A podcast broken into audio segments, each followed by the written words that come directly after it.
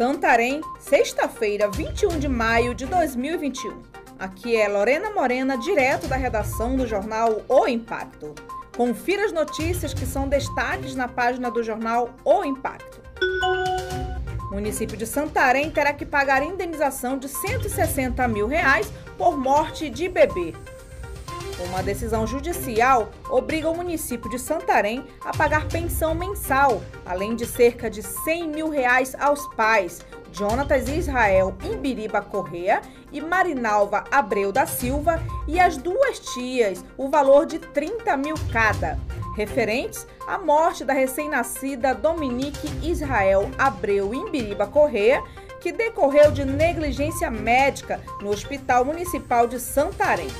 A indenização mensal de dois a três salários mínimos está prevista a partir da data em que a vítima completaria 14 anos de idade até os 25 anos. Clientes denunciam clonagem de cartão de crédito em posto de combustível de Santarém.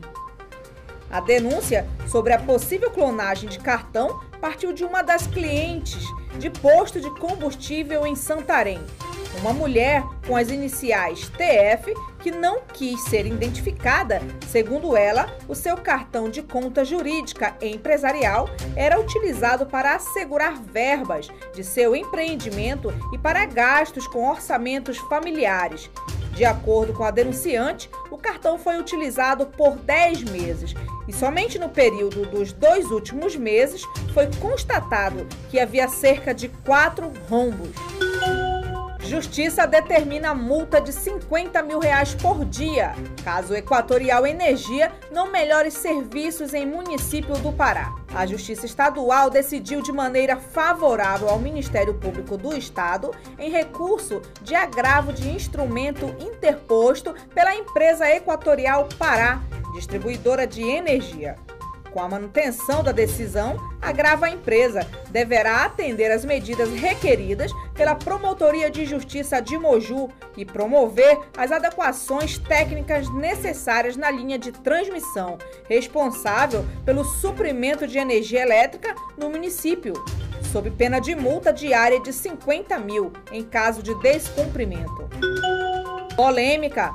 Procuradores querem saber por que ICMBio cancelou a operação que iria apreender mais de mil cabeças de gado no Pará. Na quarta-feira, 19, o Ministério Público Federal abriu investigação para apurar os motivos do cancelamento pelo Instituto Chico Mendes de Conservação da Biodiversidade de Operação contra a Criação Ilegal de Gado na Reserva Biológica Nascente de Serra do Cachimbo, no Pará. Entre as primeiras medidas tomadas, o Ministério Público Federal comprou do Instituto acesso à documentação de investigações e justificativas técnicas sobre a mudança de enfoque dos trabalhos.